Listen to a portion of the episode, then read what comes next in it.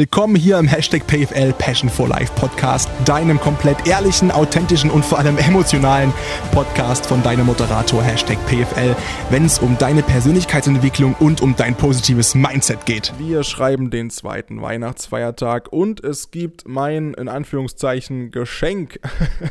Habe ich letztes Jahr schon gemacht, äh, einen Podcast in QA-Form. Das heißt, äh, ein paar Fragen von euch, die ihr mir gestellt habt bei Instagram einfach mal beantworten, beziehungsweise zu Themen, die mir gestellt worden sind, einfach meine Meinung hier rabbeln ins Mikrofon.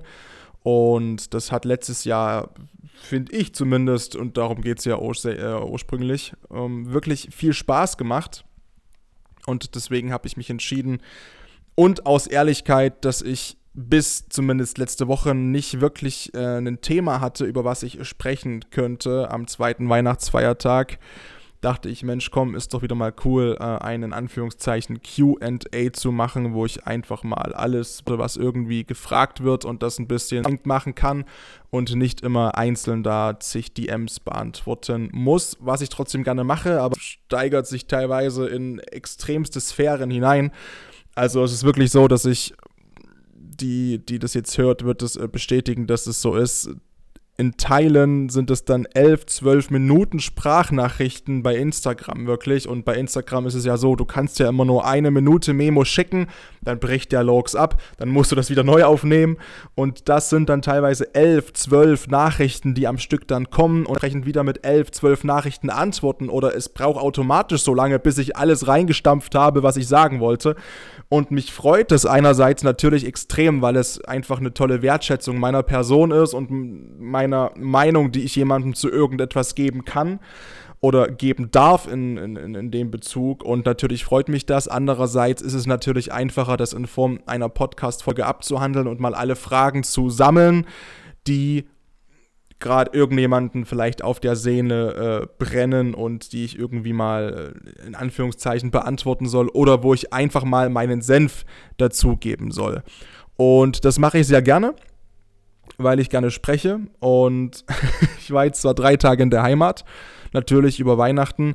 Nichtsdestotrotz ist es mir ein absolutes Bedürfnis, dass heute noch Sonntagabend, ich bin jetzt wieder in Leipzig zurück, ähm, voll gefressen, wirklich. Also ich glaube, das geht jedem so an den drei Tagen. Ähm, Freue mich schon wieder extrem auf den Sport ab morgen. Auch wenn in Sachsen die Fitnessstudios nach wie vor zumachen.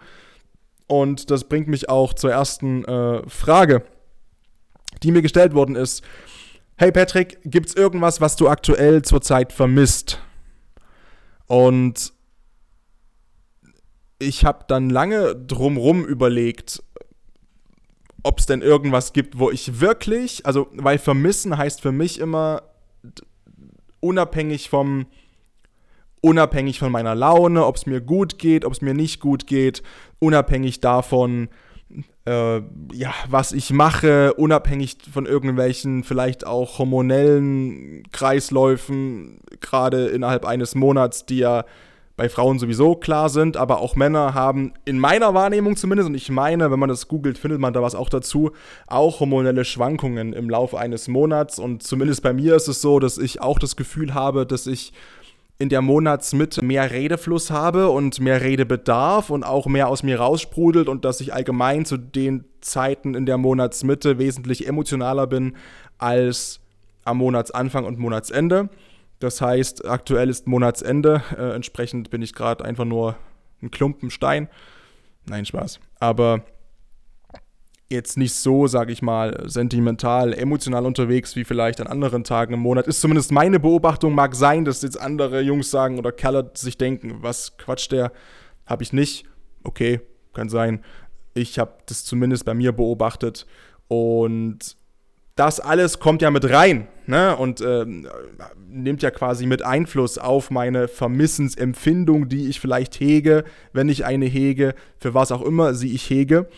Und da habe ich überlegt, okay, was, was fällt da rein und was ist einfach nicht auf hormonelle Sachen zurückzuführen oder auf Schwankungen in der Stimmung zurückzuführen, sondern was vermisse ich wirklich die ganze Zeit?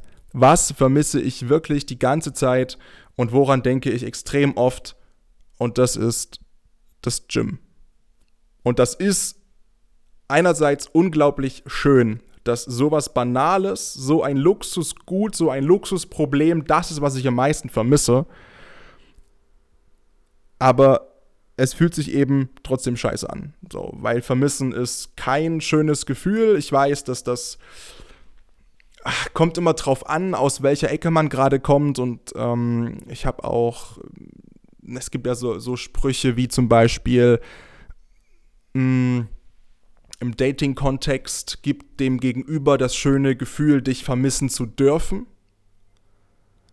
Dann ist es ein schönes Vermissen, ein Vermissen mit dem Hintergrund wissen, dass man sich wieder sieht und dass das dann eine hormonelle Explosion ist, wenn man sich wieder sieht. Und das ist bei mir und dem Gym aber ganz genauso. Ich war ja jetzt, als ich jetzt mit meinem besten Freund an der Ostsee war, äh, in Rostock, sind wir über Berlin gefahren. Und ich habe ihn Berlin, äh, habe ich ihn abgesetzt. Ähm, er ist dann seiner Wege gegangen, zwei Stunden. Was er da gemacht hat, das will ich jetzt nicht weiter vertiefen.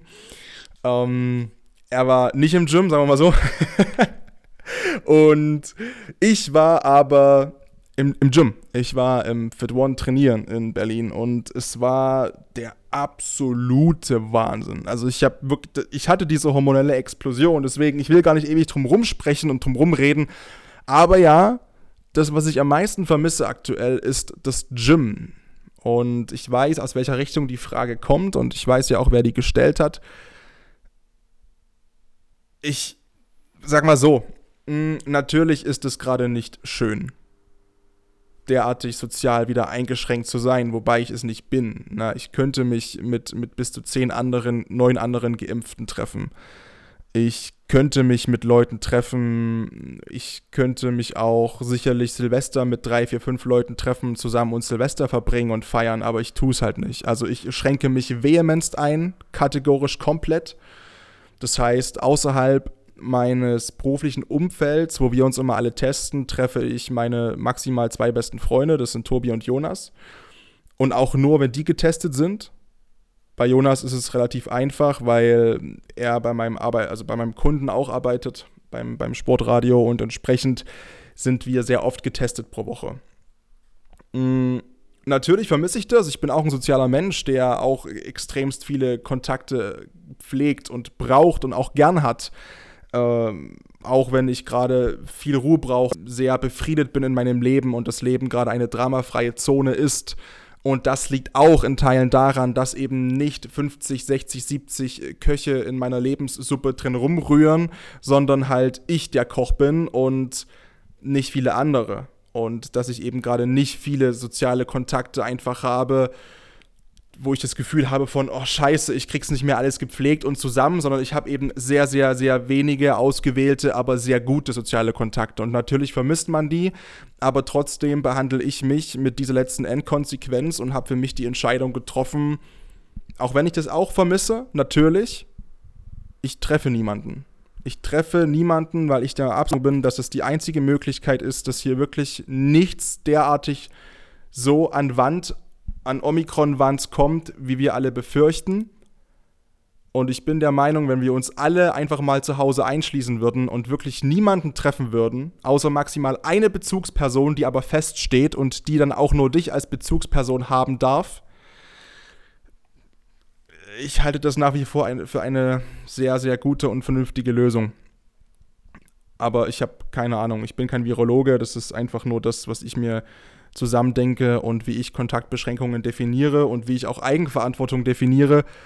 Und ich weiß, wie gesagt, woher die Frage kommt, aus welcher Richtung die Frage kommt. Und natürlich vermisse ich das auch. Natürlich vermisse ich das auch, mal feiern zu gehen an einem Samstag von acht Samstagen so.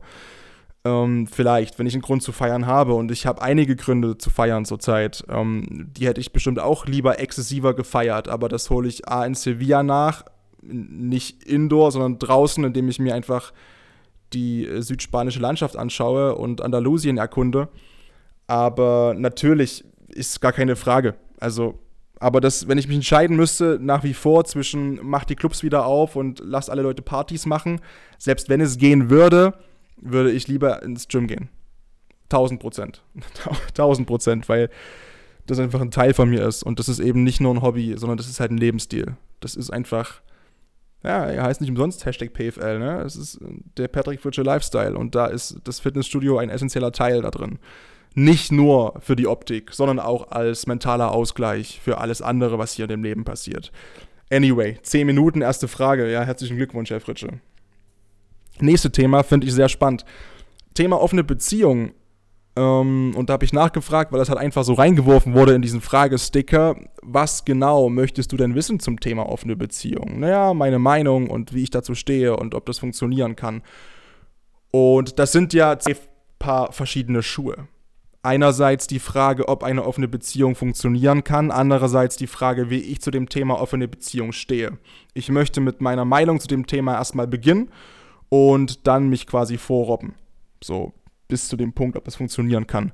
Vielleicht mache ich es auch andersrum, je nachdem, wie mir gerade der Mund gewachsen ist. Ähm, ich bin der Meinung, A, dass es erstmal vollkommen okay ist. Wir leben im Jahr 2021, beziehungsweise bald im Jahr 2022 und sollten überhaupt nichts mehr tabuisieren, was im Rahmen des Gesetzes möglich ist. Das betrifft auch polyamore Geschichten zum Beispiel, was nochmal ein bisschen was anderes ist als eine offene Beziehung. Dann geht es ja wirklich darum, und vielleicht, kleiner Teaser, ich hoffe, dass es funktioniert, habe ich auch mal ein polyamores Pärchen hier sitzen ähm, auf meiner Couch zum Interview denn es ist ein spannendes Thema. Aber es ist nochmal ein Unterschied zwischen offene Beziehung heißt für mich, ist ja auch eine Definitionssache. Heißt, dass man sich quasi, dass man eine Beziehung führt, in der man sich emotional treu ist, aber körperlich nicht was ich auch eigentlich positiver formulieren würde, denn so klingt es ein bisschen wie, ja, nicht treu sein ist ja was Schlechtes. Ja, nee, es hat auch nichts mit Untreue zu tun, denn es ist von vornherein festgelegt. In einer offenen Beziehung, das bedeutet eben, man liebt nur diesen einen Partner, man ähm, ist verliebt in seinen Partner, man möchte diese ganzen Beziehungssachen, die man so macht, was auch immer man da so macht, keine Ahnung, mit diesem einen Menschen zusammen erleben möchte aber eben auch mit anderen Menschen sexuell verkehren. Und das ist in meiner Wahrnehmung erstmal komplett okay.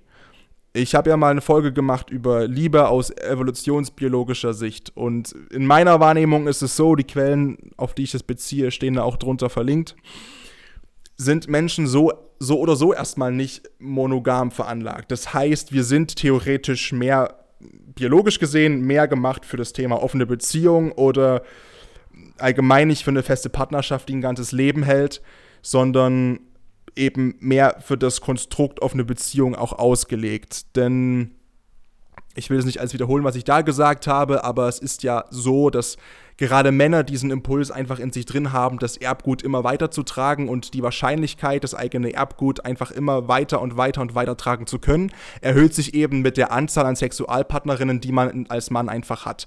Das ist ein natürlicher, evolutionsbiologisch tief verankerter Trieb des Mannes, einfach seine DNA, seine Genetik weiterzugeben. So.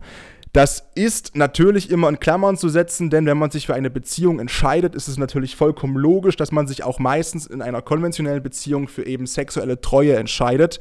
Und da wir diesen denkenden Teil noch in uns drin haben als Mensch, geht das auch und sollte dann entsprechend auch möglich sein, wenn man sich eben für dieses Konstrukt Beziehung im normalen Konsens entscheidet. Wenn man aber jetzt sagt, man möchte eine offene Beziehung führen, um eben nicht sexuell in Anführungszeichen treu sein zu müssen, das klingt negativ, denn dann würde man ja irgendwie, das klingt ja schon so wie, ja, sexuelle Untreue ist was Schlechtes. Ja, nee, ist es, ist es in dem Konsens überhaupt nicht. Ist es überhaupt nicht, weil es einfach ein Teil der, der funktionierenden Beziehung ist. Was ich, glaube ich, als essentiell wichtig empfinde, ist erstmal, ja, beide müssen gleichermaßen in der Lage sein, sexuelles Verlangen und sexuellen Trieb und Liebe zu trennen. Für mich, ich rede nicht von dem Konstrukt offene Beziehung führen, aber dieser Punkt ist für mich zum Beispiel überhaupt kein Problem. Die komplette Trennung zu ziehen zwischen den emotionalen Verbindungen zu einem Menschen oder dem Verliebtsein, Verknalltsein, whatever, und ähm, dem sexuellen Teil. Für mich hat Liebe mit Sex wirklich eigentlich überhaupt nichts zu tun. Jetzt mag man mich wieder steinigen dafür, okay, just, just do it, aber ähm, in meiner Meinung hat das eine mit dem anderen wenig zu tun, wirklich über wenig zu tun und das eine braucht das andere nicht zwangsweise, zumindest in der Richtung, dass Sex nicht zwangsweise Liebe braucht. Ich glaube schon, dass eine Liebesbeziehung auch guten, äh, guten Sex braucht, keine Ahnung. Ähm, in welche Richtung trifft das gerade ab hier? Ist ja Wahnsinn. Aber ich, ich denke schon, dass es so ist, dass eine gute, gesunde Liebesbeziehung auch als eine Säule, eine äh, befriedigende ähm, Sexualität innerhalb der Beziehung quasi nötig macht. Andersrum braucht eine funktionierende Sexualität zwischen zwei Menschen keine Liebe und keine Gefühle und keine Emotionen. So wollte ich es, glaube ich, ausdrücken. Mm, also von der Seite schon mal aus, ja, ich bin absolut überzeugt davon, dass es in der Theorie funktionieren kann und auch in der Praxis gibt es ja genug Beispiele, wenn das eben beide trennen können und wenn eben beide wissen, es gibt einen Unterschied zwischen Liebe, ähm, zwischen Sex mit Liebe und Sex ohne Liebe. Und dass eben, wenn diese beiden Partner miteinander schlafen, quasi innerhalb dieser Liebesbeziehung, dass das nochmal was ganz anderes ist, aber dass es deswegen trotzdem okay ist, auch einfach des Sexes wegen mit anderen Menschen zu verkehren. Mm, es sollte, glaube ich, klare Regeln geben innerhalb dieser, dieser Beziehung und innerhalb dieses, dass man zum Beispiel sagt, okay, es wird prinzipiell nur, jetzt gebe ich, jetzt ich Dating-Tipps für eine offene Beziehung. Also das ist, ähm, das ist immer ein Weihnachtsgeschenk. Ähm, zum Beispiel, dass man sagt, man hat zum Beispiel immer nur Auswärtssex. Zum Beispiel niemals Sex in den gleichen vier Wänden, in denen man auch mit seinem Partner zum Beispiel zusammen wohnt oder zusammen schläft oder keine Ahnung. So, oder dass es eben ganz klar sein muss bezüglich Verhütung und bezüglich Schutz vor Geschlechtskrankheiten. Wir machen jetzt hier keine Sexualkunde-Show draus, aber ich glaube, es ist klar, auf was ich hinaus möchte.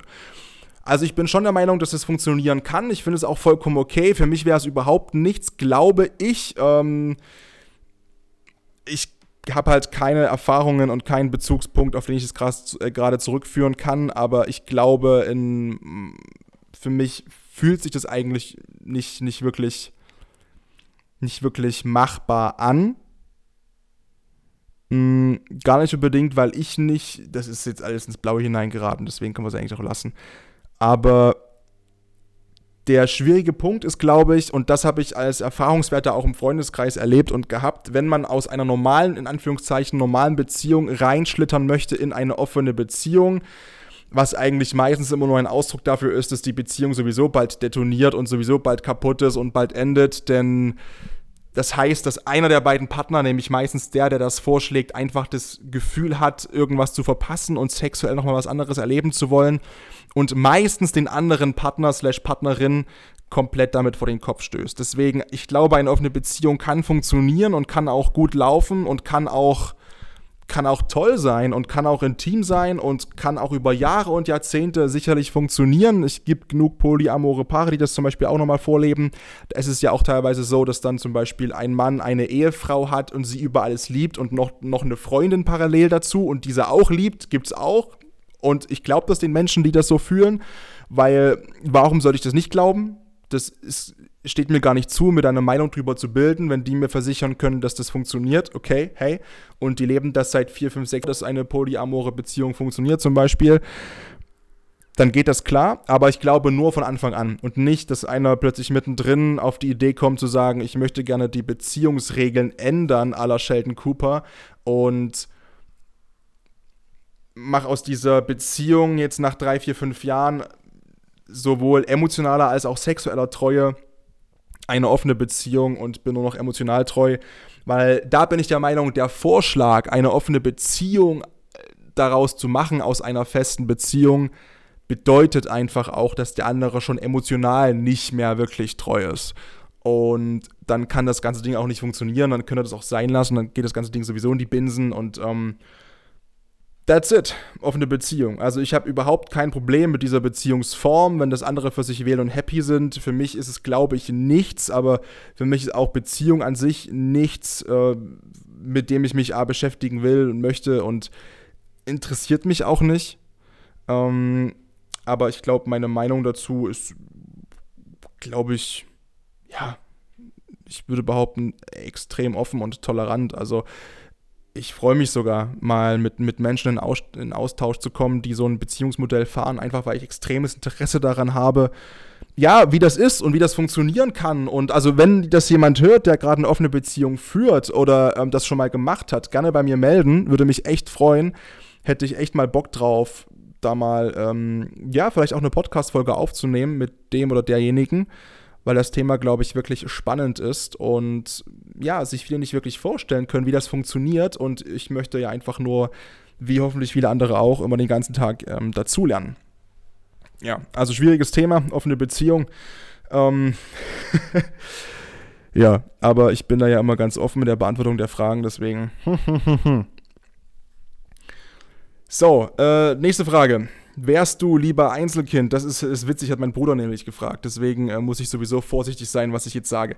Nee, Quatsch. Also die Frage ist natürlich, unabhängig davon, wer die gestellt hat, ganz, ganz einfach für mich zu beantworten, nein. Also mein Bruder, der ist mit Abstand das größte und tollste Geschenk, was mir meine Eltern jemals gemacht haben in meinem ganzen Leben. Und egal, was sie noch vorhaben und aus dem Hut ziehen, könnte nicht irgendwas im Ansatz an die Wertigkeit, die mein Bruder für mich hat, rankommen.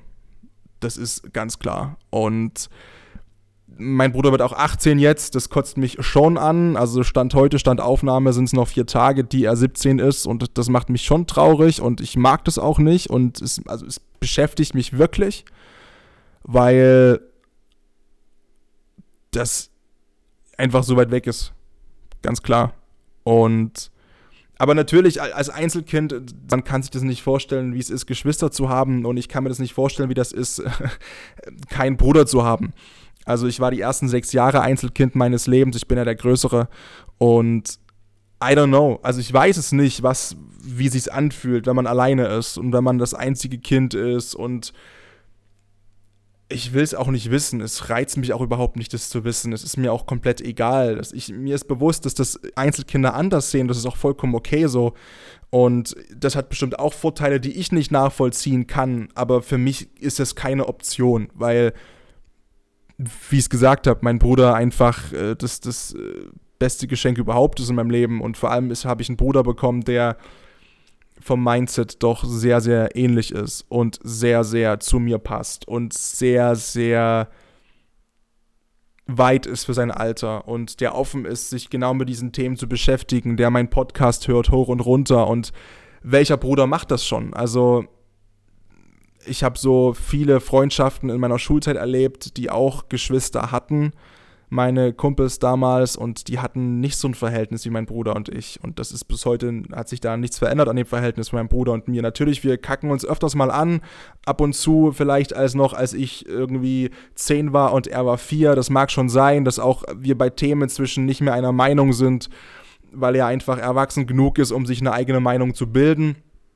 Und das zu akzeptieren fällt auch schwer, weil natürlich ist auch mein Anspruch immer irgendwo im Hinterkopf für ihn ein Vorbild zu sein und für ihn einfach jemand zu sein, den er bei allen Sachen fragen kann, egal um welches Thema es geht. Egal wie peinlich das vielleicht für ihn ist, dass er weiß, dass er zu mir kommen kann und dass er, dass er bei mir immer einen brüderlichen Rat findet. Und auch wenn vielleicht nur sechs Jahre zwischen uns liegen und sechs Jahre Erfahrung zwischen uns liegen, dass er einfach zumindest das Vertrauen in mich immer hat, dass er weiß, er kann zu mir kommen, wenn irgendwas ist. Und dass er auch weiß, dass natürlich auch das unter uns bleibt und dass es auch Themen gibt, die man mit Geschwistern bespricht, die eben auch die Eltern nichts angehen in dem Punkt. Oder dass er auch weiß, dass wenn er mal eine Downphase hat, dass er zu mir kommt und ich ihn anzünde emotional und dass er auch einfach weiß, dass er sich immer bedingungslos auf mich verlassen kann. Und das ist, glaube ich, bei uns einfach der Fall und deswegen habe ich mir nicht drüber Gedanken gemacht, wie es wäre, allein zu sein oder ein Einzelkind zu sein oder keine Geschwister zu, whatever. Also ist auch relativ schnell beantwortet die Frage. Ich wäre nicht lieber Einzelkind, weil no fucking way. Also geht gar nicht. Ähm, was für Tradition hast du zu Weihnachten? Und, die, und da war noch eine andere Frage, äh, wie feiere ich Weihnachten? Wir sind relativ in Anführungszeichen traditionsfrei, glaube ich. Also wir machen jetzt nicht irgendwas, irgendwas krasses, was nur eine Familie macht in Deutschland und das sind wir. Bei uns ist prinzipiell ab Oktober schon geschmückt.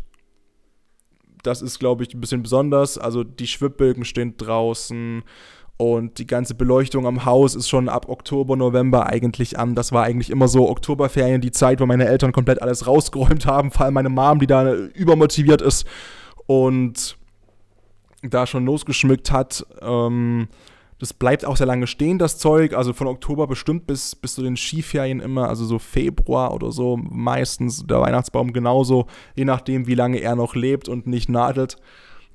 Da sind wir aber jetzt nicht anders als andere. Bei uns gibt es ganz classy die typischen Gerichte auch zu Weihnachten. Am zweiten Weihnachtsfeiertag gibt es meistens irgendwas mit Lachs und äh, Bandnudeln, kocht mein Bruder. Mein Bruder ist ein Wahnsinnskoch. Äh, und sonst Ente Kaninchen gab es mal. Ähm, die Basics. Auch Kartoffelsalat und Wiener zu, zu Heiligabend. Das ist so ganz, ganz easy. Und was mir wichtig ist, in dem Punkt zu erwähnen, wir sind sehr cozy unterwegs. Wir sind unglaublich cozy unterwegs, weil ich feiere das total. Jetzt mal ohne Scheiß. Ich feiere das total, wenn, wenn Leute sich pflegen und gut anziehen und sich, sag ich mal, hübsch machen und einfach für sich selbst, damit sie sich gut fühlen, auch mal wirklich extrem Mühe geben mit dem Outfit, was sie anziehen, um dann irgendwie ja irgendwas zu feiern. Ich finde es bei Weihnachten immer total komisch. Und no hate, fühle ich nicht angegriffen. Ähm, ich verstehe es halt nicht also das verstehe ich teilweise wirklich nicht, warum man sich Weihnachten, wenn man sich mit der Familie trifft, die man auch so das ganze Jahr über sieht und teilweise in Jogginghose und in Badehose und Weihnachten, wir sind alle extrem cozy unterwegs. Ich hatte jetzt drei Tage am Stück Jogginghose an, zu allem, zu Heiligabend und zu allen beiden Feiertagen. Und das ist für mich diese besinnliche Zeit ich rammel doch komplett durch den ganzen Dezember und mache nochmal alles Menschenmögliche und bringe mich nochmal körperlich und mental an die absolute Grenze und dann möchte ich doch diese besinnliche Zeit genießen zu Hause. Und das heißt für mich eben Kraft tanken. Das heißt für mich eben das als wirklich geplante Pause nehmen, um Energie und Kraft zu tanken. Aber das brauchen wir alle bei uns in der Familie. Und da will ich es eben gerade nicht, dass jemand dann noch eine Jeans anzieht am Tisch und mein Papa irgendwie noch ein Hemd oder so, weil das, das ist doch das komplette Gegenteil. Dann machst du ja wieder Tamtam, -Tam, dann machst du wieder eine extra große Welle, die du schiebst, dann machst du wieder irgendwas Besonderes. Es ist so schon total viel Arbeit, diese ganzen Gebäcke zu backen und das ganze Essen zu kochen. Aber ich möchte Weihnachten einfach mal im Kreise meiner absoluten vertrautesten Menschen, die ich habe in diesem Leben, und das ist meine Familie, einfach mal chillen ich möchte einfach mal chillen und runterkommen. Ich möchte einfach mal durchatmen, mal durchschnaufen, mal eben nicht gucken, okay, wie sitzen meine Klamotten, ähm, wie gebe ich mich heute, kann ich das so sagen, kann ich das so sagen, äh, unabhängig davon, dass ich natürlich das anziehe, was ich will, auch das ganze Jahr über sonst und das sage, was ich für richtig halte und zu meiner Meinung stehe. Aber natürlich unterliegt man immer gewissen gesellschaftlichen Zwängen und Konventionen. Und zu Hause spielen die einfach keine Rolle. Und das ist für mich das Schöne. So feiere ich lieber Weihnachten, als irgendwie mit einem Glitzerhemd da sitzen zu müssen am Mittagstisch. Und ja, jetzt gibt es hier Ente und es gibt Knödel und es gibt Rotkraut und ich muss wieder aufpassen, dass ich mein Hemd nicht vollsaue. Nee, so sitze ich halt da und sorry, es ist einfach so. Und wenn ich mir halt ein halbes Blatt Rotkohl auf die Jogginghose lege, ja, who, who the fuck cares? Kein interessiert es, weil es halt eine Jogginghose ist. Aber das ist für mich so viel wichtiger und gibt mir so viel mehr Kraft, einfach zu wissen, ich bin hier zu Hause und jetzt Achtung Goethe, weil ich so viel Faust immer lese, wenn ich zu Hause bin. Hier bin ich Mensch, hier darf ich sein und genau das ist der Punkt. Ich kann da einfach mal alle Viere gerade lassen, einfach mal chillen und ich muss mich nicht noch dann irgendwie zu Hause in ein Hemd zwängen und in eine enge Anzugshose, nur weil Weihnachten ist. Das ist natürlich für mich vollkommen klar, wenn du einen christlichen Bezug hast und einen christlichen Hintergrund, dass du das vielleicht anders siehst. Aber wir sind alle zu Hause nicht gläubig, wir sind im Gegenteil, wir sind super rational und wissenschaftlich veranlagt. Und wir, wir diskutieren über das Thema eher dann wissenschaftlich, was vielleicht auch viele aufregt, weil wir dann so uns drüber Gedanken machen, okay, wie entsteht denn das Ganze und wie ist dieses, dieses Brauchtum entstanden? Und eigentlich ist doch Jesus Christus so ist der wissenschaftliche Stand, wenn es die Person denn gab, wovon man mal ja ausgeht, als historischen Jesu, auch wenn er nirgendwo als Quelle so genannt worden ist, eigentlich ist er ja vier bis sieben vor Christus geboren und nicht null. Und eigentlich kann die Weihnachtsgeschichte sowieso nicht stimmen, denn die Schafe waren draußen und das ist viel zu kalt in der Zeit in der Region. Und eigentlich datiert man die Geburt von Jesu mehr so auf das Frühjahr, so April vielleicht, keine Ahnung. Und das sind die so, ne? Und ich möchte niemanden seinen Glauben nehmen oder irgendwie bekehren, um Gottes Willen, aber das sind halt die Sachen, an denen wir uns orientieren zu Hause und die Gespräche, die wir dann führen. Und dann sagen wir halt, hey, wir haben eigentlich überhaupt keinen christlichen eben Bezug zu Weihnachten. Überhaupt nicht. Und mir ist vollkommen klar, dass, wie gesagt, jemand, der diesen Bezug hat, soll sich doch bitte ordentlich anziehen und zu 20, jetzt nicht zu 20, aber Corona ist vorbei, dann wieder zu 20 da sitzen und feiern und einen wirklich pompösen Abend vollbringen, wo alle sich rausputzen ohne Ende. Aber meine Tradition Weihnachten ist halt wirklich einfach mal Kraft zu tanken, Energie zu tanken, mal Batterien vollzuladen und das geht in Jogginghose auf der Couch liegend, einfach mit meiner Familie besser, wenn wir Wer bin ich spielen oder Name Stadt Land oder Charade, abends irgendwelche Scheißfilme gucken, die entweder total witzig sind, wie die nackte Kanone 1, 2, 3 oder gestern Fast and the Furious, den neuen oder James Bond oder was auch immer und eben einfach das machen, worauf wir Bock haben, ohne uns übelst verkrampft anziehen zu müssen. Ich weiß, dass das einige sicherlich nicht nachvollziehen können unbedingt. Und sich denken, ja, das ja was mit Anstand zu tun. Ja, natürlich.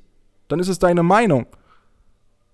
Wir gehen auch immer gepflegt raus. Meine Mama ist Lehrerin, die muss auch ordentlich aussehen. Ich bin Moderator, ich muss auch ordentlich aussehen.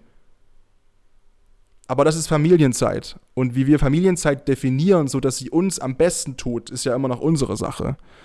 Und deswegen, das ist so, wir sind relativ traditionsfrei, wir sind einfach wirklich mal hart am Chillen, weil wir das ganze Jahr alle vier wirklich nur durchhasseln.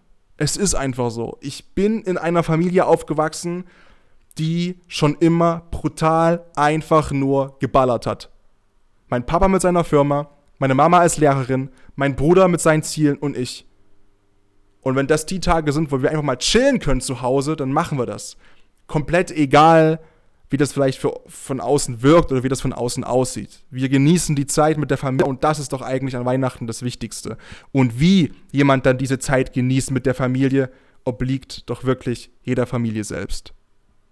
Auch so ein Thema, was damit reinfällt. Sicherlich äh, ganz individuell sind die Vorsätze für 2022.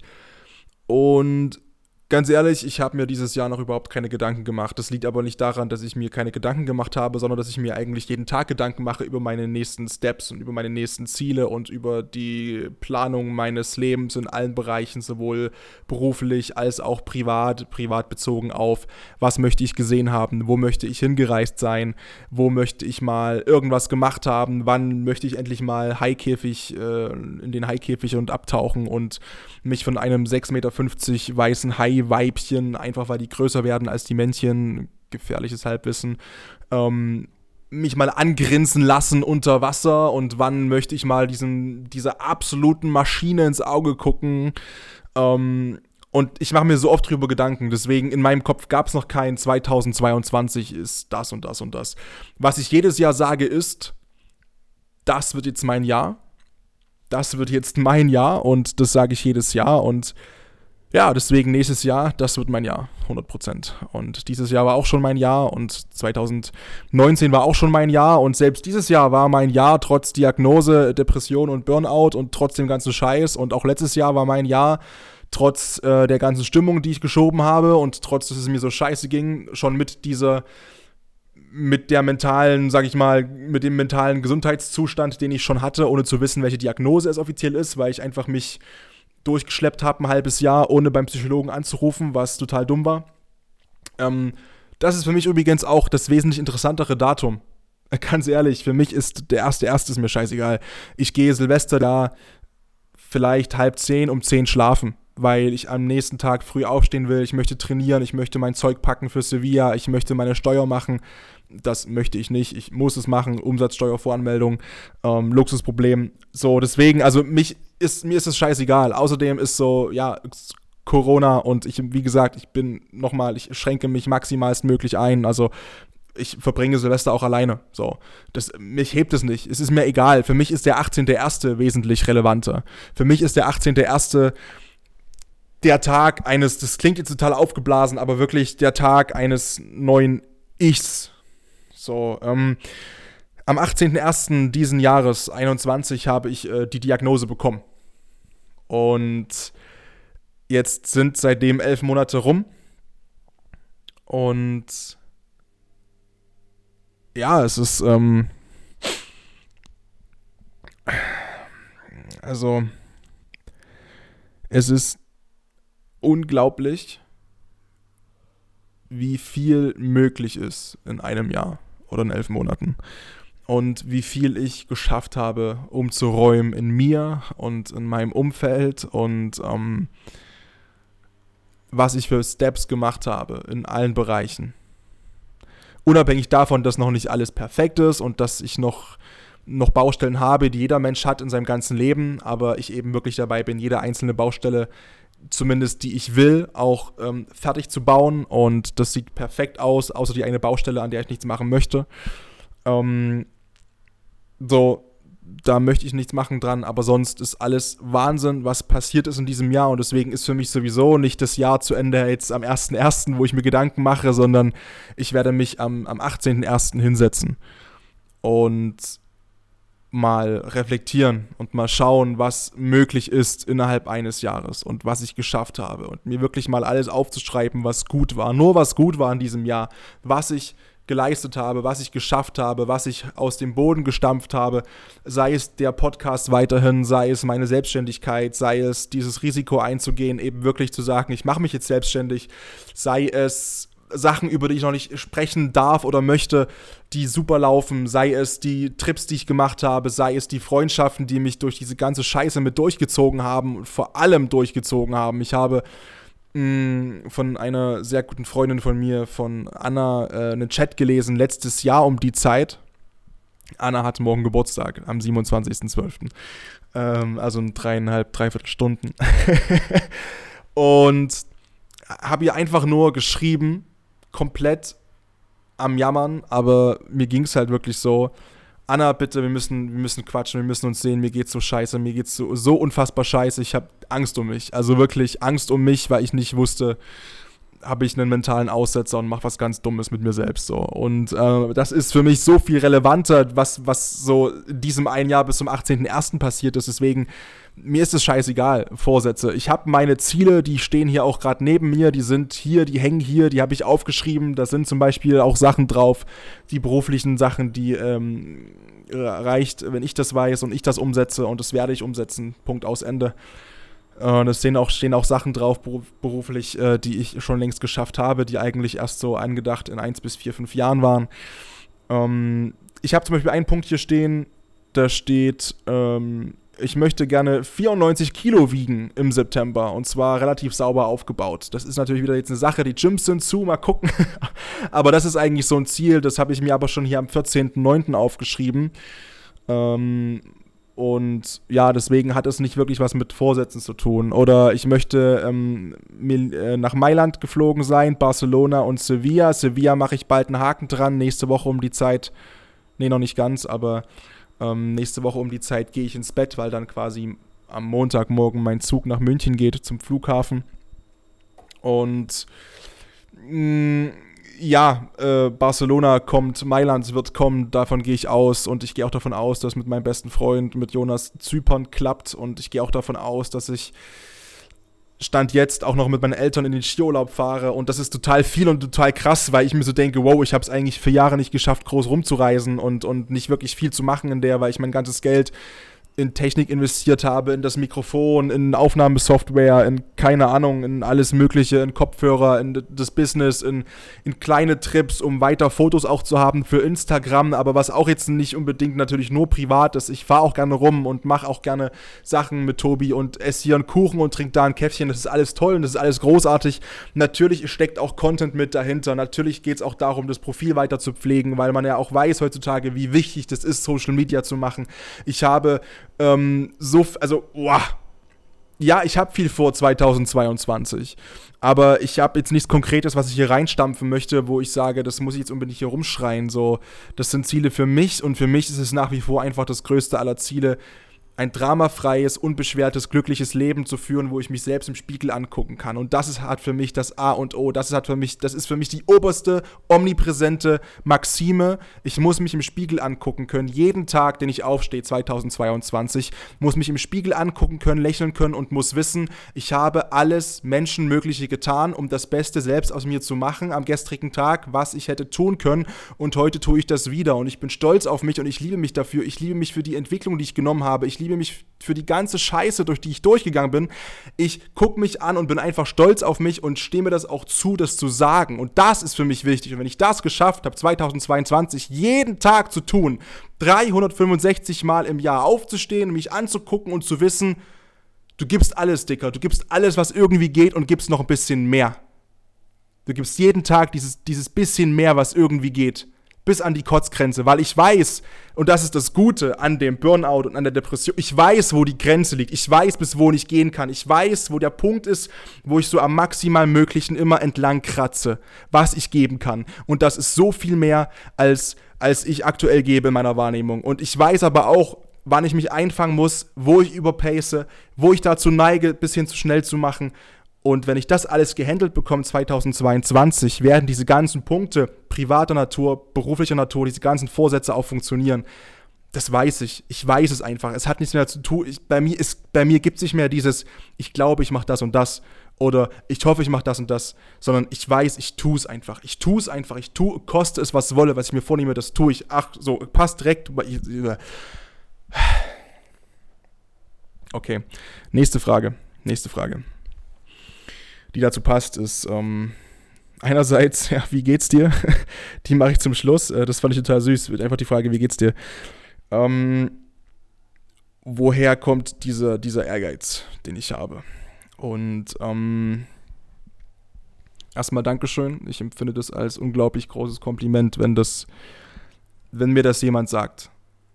Und ich bin super dankbar dafür, dass ich jemand bin, der mit sich selbst auch einerseits inzwischen so wertschätzend umgehen kann, dass er auch weiß, wie ehrgeizig er ist, aber auch andererseits sich nicht darauf ausruht. Und ich weiß, dass ich jemand bin, der sich selbst so unbarmherzig immer und immer wieder anpeitschen kann, aufgrund dieses Ehrgeizes und vor allem aber aufgrund der Disziplin. Ich bin erstmal froh, dass nicht von Motivation gesprochen worden ist und die Frage nicht heißt, woher kommt die ganze Motivation.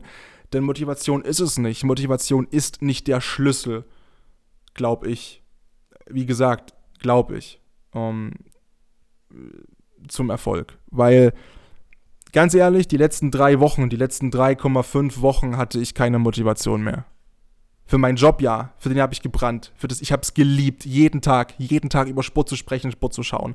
Aber dazu noch zu trainieren bei minus 7, 8, 9 Grad draußen im Park, abends teilweise halb um 12 noch hingestapft, mit Jonas einmal nach der Schicht hingefahren, dass wir 1 Uhr im Park waren und haben 1 Uhr angefangen, Beine zu trainieren bis 2.15 Uhr, 2.20 Uhr dann die Podcasts noch aufzunehmen und, und zu wissen, ey, ich brauche ein Thema, ich muss mich wieder hinsetzen, ein paar Stunden Gedanken machen, okay, warum spreche ich drüber, was möchte ich eigentlich damit bewirken, mache ich mir Stichpunkte oder nicht, ähm, dann kackt die Technik ab, dann muss ich das alles hochladen und, und ich liebe das, was ich mache, aber natürlich ist es Zeit und Arbeit und es kostet Kraft.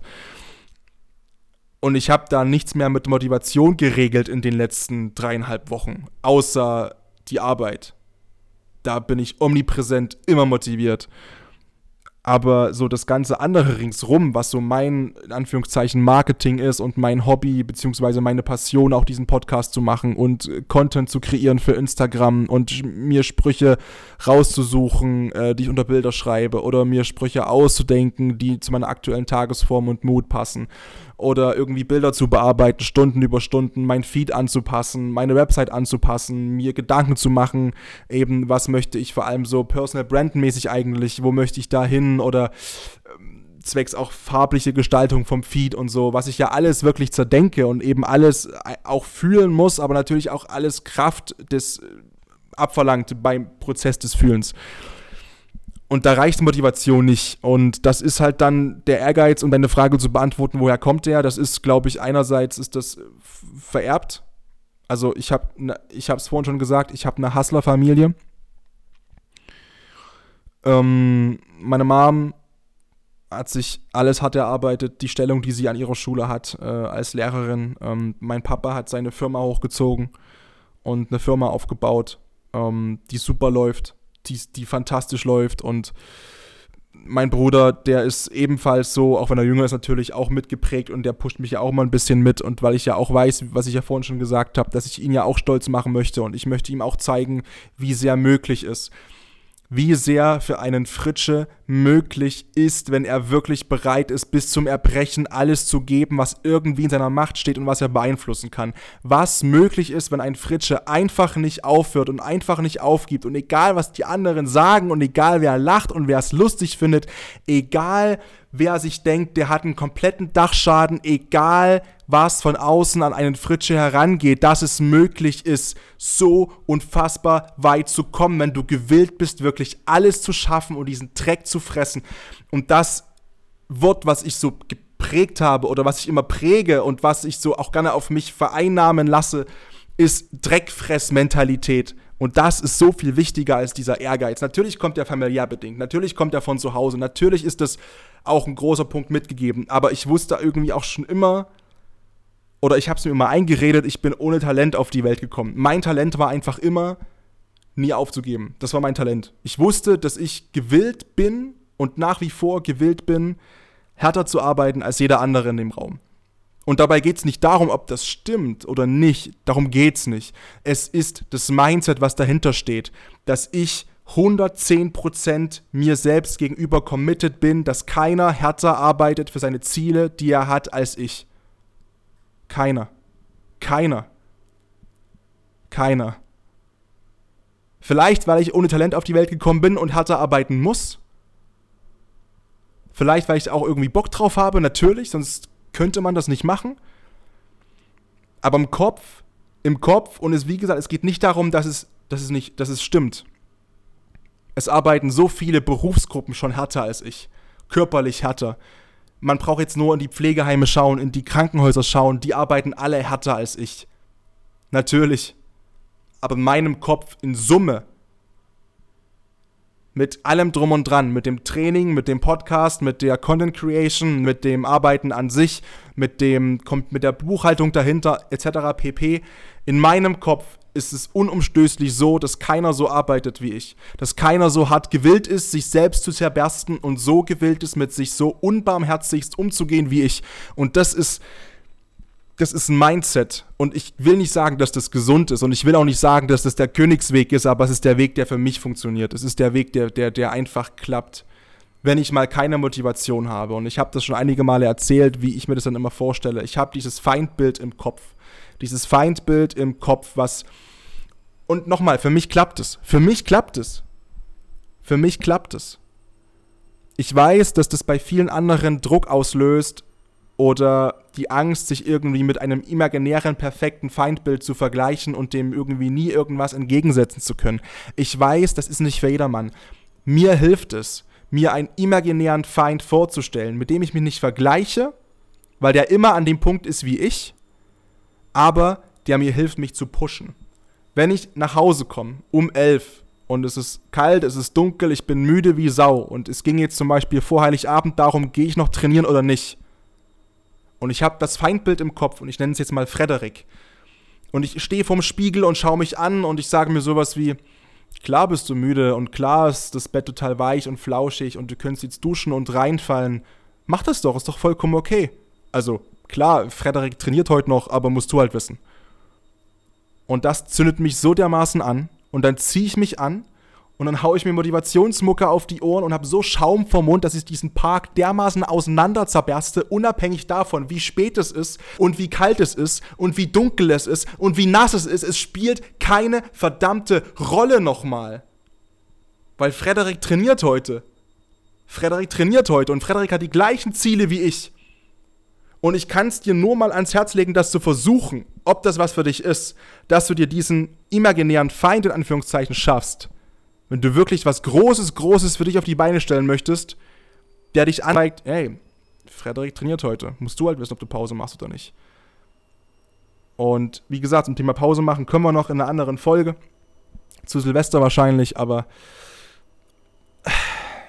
Für mich funktioniert es und es ist eine Mischung aus Ehrgeiz, aus ganz viel Disziplin. Und natürlich sind so viele andere ehrgeiziger als ich. Oder disziplinierter. Bestimmt, bestimmt. Aber ich gebe wirklich, ich, ich kann mich im Spiegel angucken und kann mir selbst sagen, ich gebe alles Menschenmögliche, was mein Körper aktuell hergibt, was mein Geist aktuell hergibt, kurz wieder vor dieser Grenze, wo es eben mental ungesund wird. Und mehr geht halt aktuell nicht. Und wenn andere mehr geben können, ist das super geil für die, dann gönne ich denen das auch, weil ich weiß, wie hart das ist. Und sicherlich könnte ich noch mehr machen, aber ich glaube, aktuell mache ich halt wirklich das, was im gesunden Rahmen noch möglich ist.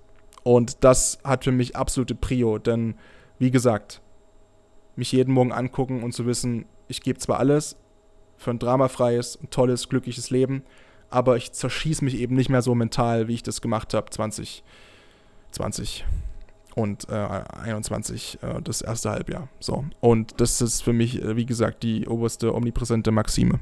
Und der unterstehen alle Handlungen, die ich in meinem Leben so durchführe.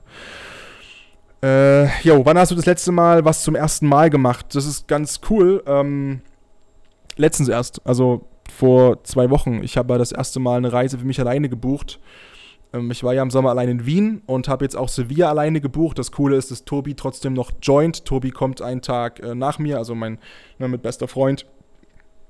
Ähm, der kommt einen Tag nach mir nach Sevilla geflogen, aber ich fliege erstmal kom komplett alleine hin, fahre alleine nach München, fliege alleine hin, mache das erste Mal einen Flughafen-Check-In alleine und so. Also ich bin extrem nervös ähm, und, und freue mich.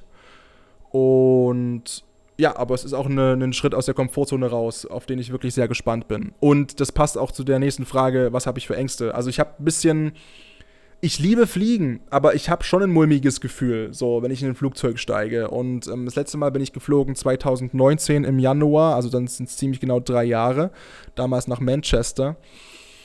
Äh, ich liebe Fliegen, ich liebe das Abheben, ich liebe es zu landen, ich liebe das rauszugucken aus dem Fenster, ich genieße es total. Ich habe halt wirklich so ein mulmiges Gefühl. Ich will selbst nicht sagen, ich habe Angst. Ich habe auch keine Höhenangst oder so, aber ich habe schon so das Gefühl von, dass so dann, naja, so Gedanken kommen in den Kopf wie, oh, hm, na, abstürzen ist schon scheiß, scheiß Ableben so und das ist natürlich totaler Käse, aber es ist halt teilweise im Kopf einfach so, so drin und so, ähm, ja, verankert. Ähm, ja, natürlich unbegründet, klar, aber ja, keine Ahnung. Das ist so, das ist so, so, so ein Ding, was ich habe.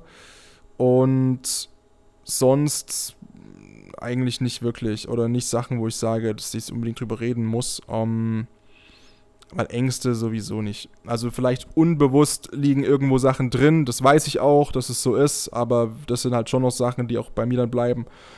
Aber an sich habe ich dann nur noch maximal Ekel vor Sachen mit acht Beinen. Eigentlich nur vor Spinnen. Also ich finde Krebse auch interessant. Ich finde Oktopusse total cool, auch wenn, ja, auch wenn die acht äh, Fangarme haben oder Tentakel.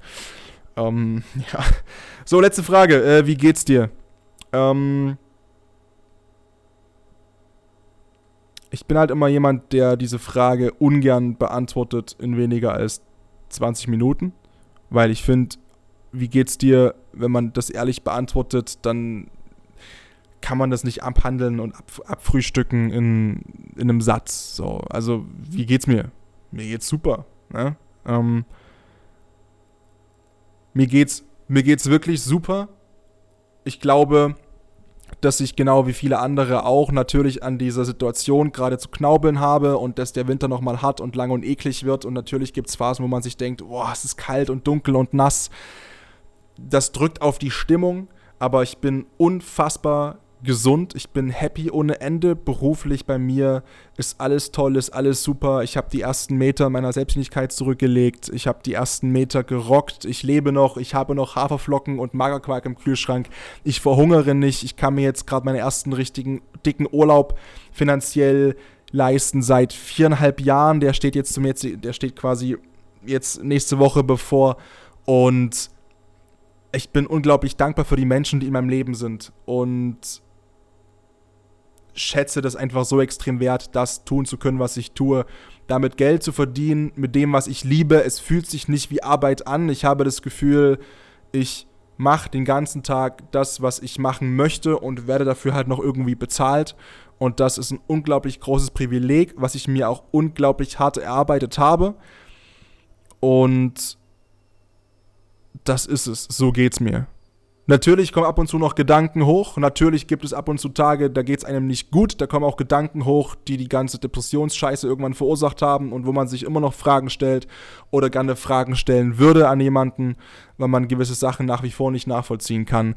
Aber im Endeffekt komme ich damit von Tag zu Tag immer besser klar. Und wie gesagt, bald ist für mich Neujahr, bald ist für mich der 18.01.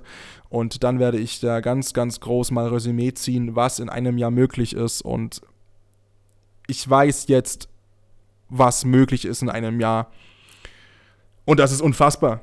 Und das möchte ich weitergeben an jemanden, dem es halt vielleicht genauso beschissen ging ähm, oder gerade geht, wie es mir letztes Jahr ging.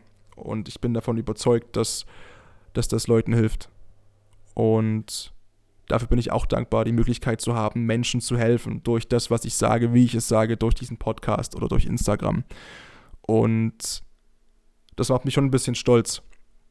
Und vor allem trägt es auch nochmal eine große Schippe mehr, auch wenn es eine externe Quelle ist, zu meinem Wohlbefinden bei, weil das, was ich immer wollte, ist Mehrwert liefern. Und ich bin schon überzeugt davon, dass ich das mache. Peace.